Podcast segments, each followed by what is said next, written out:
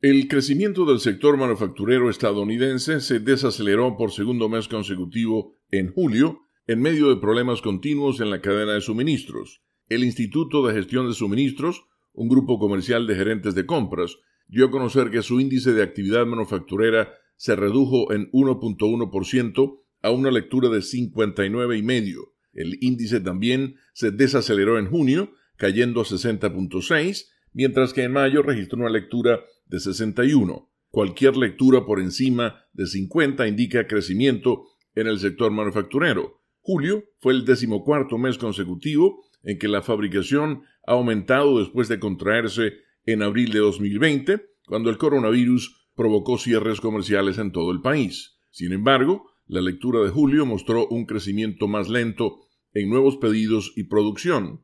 Los fabricantes han luchado en los últimos meses con los cuellos de botella de la cadena de suministros que le han dificultado la obtención de chips de computadora y otros componentes necesarios para sus productos. No obstante, hay algunas señales alentadoras en el informe de julio que sugieren que los diversos problemas laborales y de la cadena de suministros están comenzando a disminuir. Por un lado, el índice de empleo mejoró bruscamente en el informe de julio y ahora está de vuelta en territorio de crecimiento. Según la agencia AP, se espera que la actual escasez de mano de obra se alivie y que más personas se unan a la fuerza laboral en los próximos meses, a medida que disminuyan los beneficios por desempleo y los estudiantes regresen a los centros de enseñanza. Con la nota económica desde Washington, Leonardo Bonet, Voz de América.